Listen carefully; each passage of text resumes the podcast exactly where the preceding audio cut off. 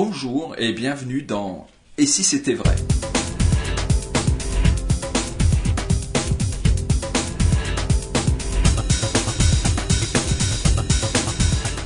Et si c'était vrai? Une discussion avec Dominique Duvivier. Dominique Duvivier, bonjour. Bonjour. Tout va bien? Oui. Alors, on va souhaiter la bienvenue à nos auditeurs, à nos poditeurs, puisque Dominique Duvivier, vous avez décidé de vous lancer dans, dans une espèce de podcast, ce qu'on appelle euh, aujourd'hui, c'est le terme consacré. Donc les auditeurs des podcasts, on les appelle des poditeurs. Donc euh, on est très très content de pouvoir vous retrouver. On va discuter évidemment de magie, mais bien au-delà des arts du spectacle en règle, en règle générale. Euh, un petit, on va rentrer directement dans le, dans, dans le vif du sujet et une petite explication sur, où on va broder sur le titre de l'émission et si c'était vrai. Tout ce qui se passe devant les yeux des spectateurs en magie, bien sûr, on leur rapporte de l'illusion, mais et si c'était vrai? Est-ce que vous-même, Dominique, vous êtes dans cet, dans cet état d'esprit lorsque vous présentez, que lorsque vous vous présentez devant un public pas, quand je me présente en public, mais ce que je fais devant le public, pour moi, c'est comme si c'était vrai. Je pense que c'est la meilleure manière, ou la seule manière même, euh, de- d'exprimer la magie ou la fausse magie, puisque bien sûr, je, je suis un, un magicien, c'est-à-dire un faux magicien. Le spectateur sait qu'on n'est pas magicien, et nous, on sait que le spectateur sait. Oui. Hein? Bien sûr. Donc on joue le rôle d'un magicien, comme disait Robert Houdin. N'empêche que les choses que je présente, je les présente avec tellement de conviction et de sincérité et d'amour euh, que les choses, elles sont impossibles, mais elles sont possibles puisque je les réalise. Oui.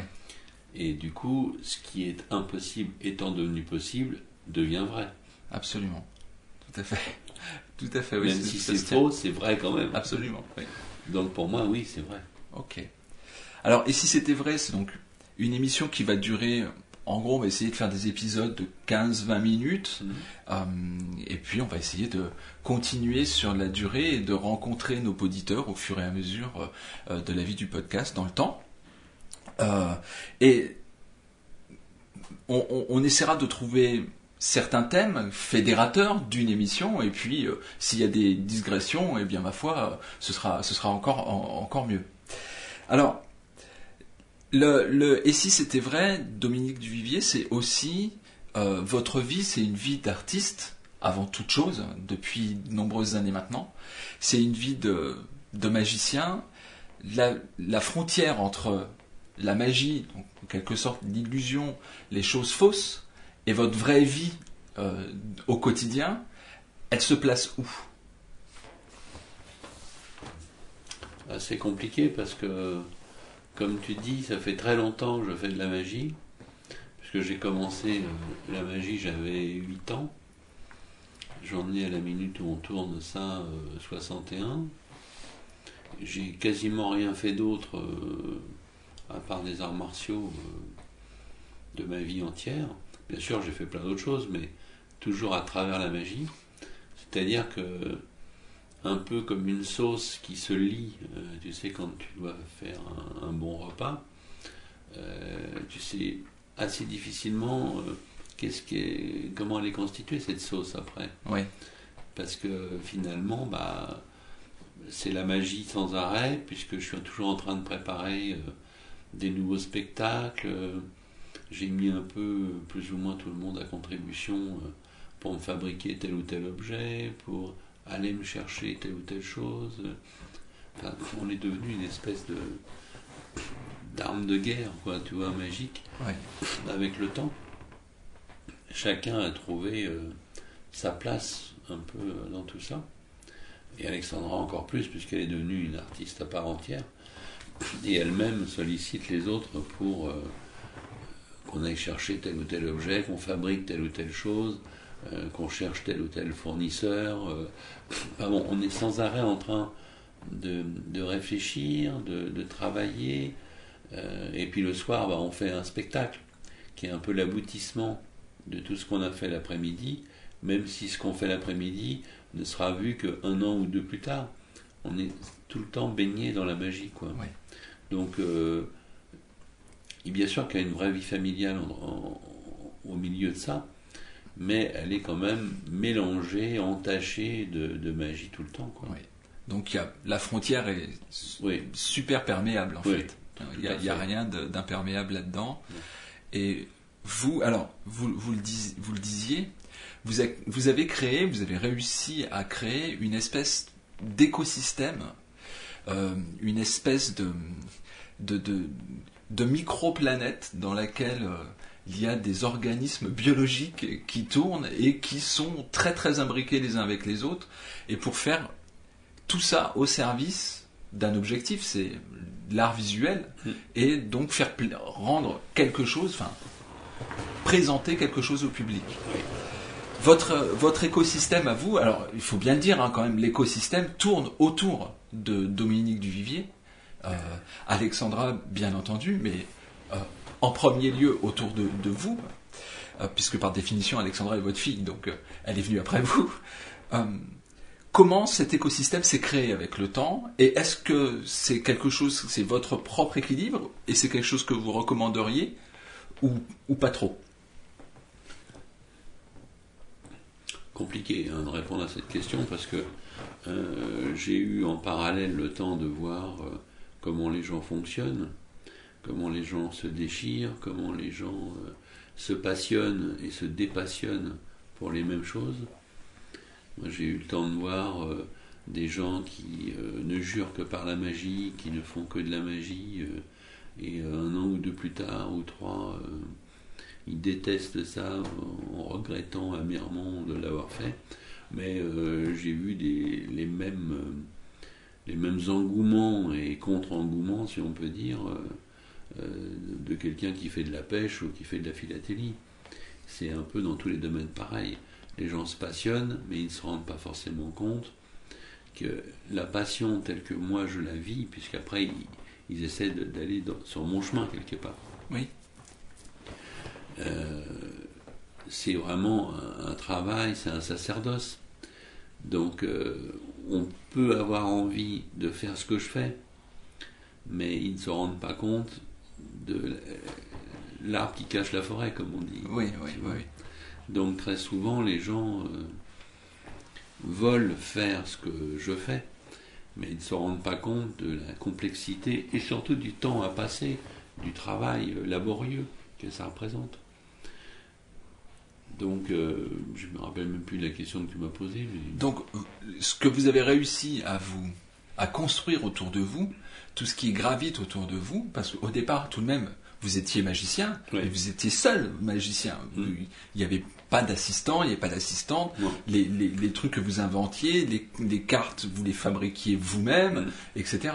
Donc, mais au fur et à mesure, vous avez trouvé un moyen pour. Bah, C'est-à-dire que, ouais, pour, pour situer un peu plus l'action, comme ça fait beaucoup, beaucoup d'années que je suis là-dedans, j'ai assez vite donné des cours. Donc j'ai assez vite eu des élèves et j'ai été assez vite euh, un des, pour pas dire le professeur qui avait le plus d'élèves en France. J'ai formé 6 à 700 personnes euh, pendant 20 ans. Oui. Donc ça a créé euh, plein de joie et, et plein de malheur aussi en même temps. Pas, pas forcément de ma part, mais justement ce que je viens de te dire en deux mots, euh, bah, tu as des gens qui, ont, qui sont découverts des vocations, euh, qui ont continué avec moi, voire continué sans moi, euh, d'autres qui ont arrêté, ceux qui ont arrêté ont pu devenir aigris. Après, ils ont commencé à polémiquer à devenir, tu vois, des gens un peu, enfin, des ennemis, quoi, tout simplement. Parce que, comme disait je sais plus qui, quand on voit un match de boxe, euh, on n'est jamais emmerdé par les joueurs, on est toujours emmerdé par ceux qui commentent. Oui. Je trouve c'est assez vrai, quoi, tu vois. Les deux boxeurs, ils font leur boulot, tu vois. Oui, absolument. Ils se battent, c'est leur truc, bon. Mais c'est ceux qui commentent qui vont créer Ouais. toujours le problème. Ouais. Je crois que c'est Napoléon qui disait un truc dans le genre. Euh, donc, euh, le temps a fait qu'il y a plein de gens qui sont venus à moi. Je dirais presque tous les gens du monde magique euh, sont venus à moi dans les années 70-80, même un peu 90. Et puis, un peu comme euh, un essaim d'abeilles, euh, il y en a qui sont partis, il y en a qui sont restés. Dans ceux qui sont restés, il y en a qui ont euh, trouvé des places dans leur univers propre. Et puis il y en a qui sont plus ou moins accolés à nous, accolés à moi, d'une façon directe ou indirecte, qui sont restés des amis et, et des confrères. Oui. Tu vois? Donc tout ça, c'est, là je te résume, euh, 30 ans de vie, quoi. Tu vois? Donc il est clair que tout ce temps passé a créé, au-delà des inimitiés, au-delà des jalousies, au-delà des problèmes avec euh, Pierre, Paul ou Jacques, euh, eh bien, euh, il y a des gens, bien sûr, qui, eux, ont choisi leur camp, dans le sens opposé à moi, euh, ou dans mon camp, et qui ont euh, amené, voire qui se sont révélés, qui se sont sentis euh, être à leur place en faisant des choses avec moi ou pour moi. Et tout ça, ça s'est fait gentiment, euh, mais sûrement, quoi. Donc c'est sûr qu'au bout d'un certain nombre d'années, voire de décennies, bah, on a une équipe qui s'est constituée comme ça un peu par le hasard, des rencontres, des antagonismes. euh, Il n'y a rien de calculé euh, Non. dans cette histoire. Tout s'est fait naturellement. Tout à fait, tout à fait. Alors, 30 ans de vie, 30 ans d'expérience euh, de spectacle, de magie, de rencontre avec le public qu'on va essayer de, bah, de rendre compte, dont on va essayer de rendre compte au travers des différents épisodes de Et si c'était vrai. Et alors, revenons au titre. J'y tiens à ce titre-là parce que je pense que le magicien doit lui-même, de temps en temps, se poser la question pour garder la flamme. La flamme de la, de la beauté de l'illusion et de, en quelque sorte, s'illusionner euh, soi-même. Comment on conserve cette flamme? Très bonne question, et je pourrais pas te donner une réponse euh, simple. Moi, ce que je peux te dire, c'est que j'organise de temps en temps des séminaires euh, encore aujourd'hui, et j'en ai fait encore un il y a, il y a- il y a 3-4 jours. Et je, je, je montrais un tour simple à quelques congressistes, séminaristes, comme on peut dire, mais qui sont d'une entreprise, euh, tu vois, d'un haut niveau euh, française. Et euh, je leur montrais un tour simple, je répète, en leur expliquant, parce qu'après, le tour allait être fait par eux-mêmes à d'autres euh, collègues, D'accord. d'accord Et sans faire de devinage, je leur montrais un tour facile, je répète, mais qui a un impact très fort. Et je leur disais la chose suivante, deux points, ouvrez les guillemets, je vais vous montrer un tour, vous allez voir, c'est génial. C'est très fort. Vous n'allez rien comprendre du tout. Vous allez trouver ça extraordinaire, sauf que une minute ou deux après, je vais vous l'expliquer. Et là, vous allez vous dire, ah, c'était ça. Vous n'allez pas vous dire c'était que ça, parce que vous allez trouver que c'était quand même intelligent. Mais vous allez maintenant savoir comment ça fonctionne. Et vous allez voir le tour en question, il fonctionne par trois choses. Ben, quand je vous aurai développé les trois choses et que vous aurez vu comment il fonctionne et que vous serez même capable dans 5 ou 10 minutes de le faire à votre tour, essayez de vous souvenir de ce que je viens de vous faire maintenant, qui vous a complètement euh, oh, estomaqué. Et de la sensation que vous aviez Voilà. ressentie. Et ça, ça sera pas facile, parce que maintenant, vous allez vous souvenir de la phase 1, de la phase 2 et de la phase 3. Et vous aurez du mal à vous dire que le tour est fort, et du coup, vous aurez peur de le présenter à vos collègues en vous disant, c'est gros. Alors que, rappelez-vous, ce que je vais vous faire maintenant, c'est pas gros du tout, c'est drôlement fort. Et quand eux vont le voir tout à l'heure dans vos mains, ils vont trouver ça super fort aussi. Donc toi, je sais pas si je réponds à ta question en disant ça, parce que après, ça dépend de comment l'être humain qui reçoit ce que je viens de dire le perçoit, le ressent, le vit, l'admet. C'est pas évident. N'empêche que si il pouvait se conformer à ce que je lui propose, c'est évident qu'il va toujours garder la flamme du premier instant de ce tour, qui n'a pas été fait par ses mains, là en l'occurrence, mais qui a été fait par celle d'un autre, en l'occurrence moi. Mhm. D'accord? Mais c'est très dur parce que on a très vite, comme on vit à l'époque du zapping, on va très vite. Donc on voit quelque chose, ah c'est génial, ah c'était que ça. Et hop, on reste sur le ah c'était que ça. Oui. Tu vois? Oui. Alors que non, c'était ah c'est génial qu'il faut se rappeler. Absolument. Absolument. Hein? Moi pour ma part, euh, je, l'ai déjà raconté dans d'autres, euh, non pas dans d'autres émissions, mais dans d'autres écrits. Euh, moi mon, premier flash de magie, c'était un, enfant de mon âge qui m'avait montré une carte avec un as de trèfle dessus, et il y avait le tampon euh, du, euh, du C de l'État. Oui. Hein, à l'époque, c'était obligatoire.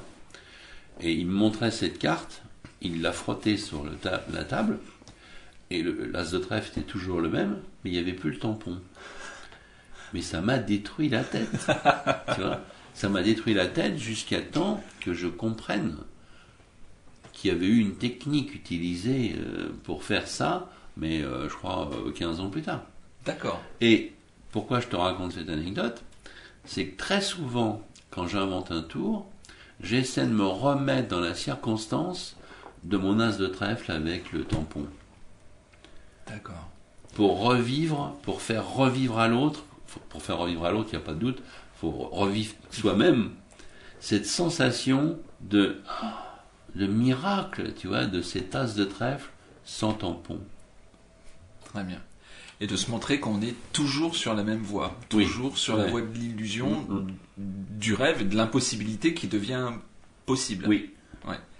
Et ça, vous pensez que pour un magicien, c'est bon, la, réponse est évidente, mais euh, c'est quelque chose qu'il faut pas perdre de vue, jamais. Ah, oui, c'est ce que j'appelle moi l'esprit de débutant.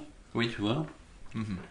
Il faut vraiment rester frais frais sur, euh, moi je pense, on, parlait tout à l'heure de, de, pêche, je pense que au-delà de toute la technique pour pêcher à la ligne, si tu es un bon pêcheur, la première qualité que tu vas travailler, c'est la patience et cette espèce de joie euh, au bout de ta ligne quand enfin ça va mordre. Oui. Tu vois? Mais euh, tu vas peut-être attendre une heure, deux heures, trois heures, la journée, euh, peut-être des fois plusieurs jours. C'est ce qui va faire euh, qu'il y en a plein qui vont arrêter la, pêche. Comme la magie, comme n'importe quoi. Parce que justement, ça mord pas tout le temps. Mais si tu es capable d'être au bout de ta pêche, au bout de ta ligne, en attendant le moment propice, comme si c'était là que ça allait venir, alors pourtant ça va prendre peut-être trois jours avant que ça vienne, et eh ben ça y est, tu es bon quoi, tu vas être un bon pêcheur. Très bien. Tu vois? Donc, être un bon pêcheur, être un bon magicien, garder la flamme, hmm. Eh ben, ce sera le mot de la fin pour cette première séquence, premier épisode de Et si c'était vrai ben, Je vous propose qu'on se retrouve euh, très vite pour hmm. continuer cette discussion qui s'annonce passionnante.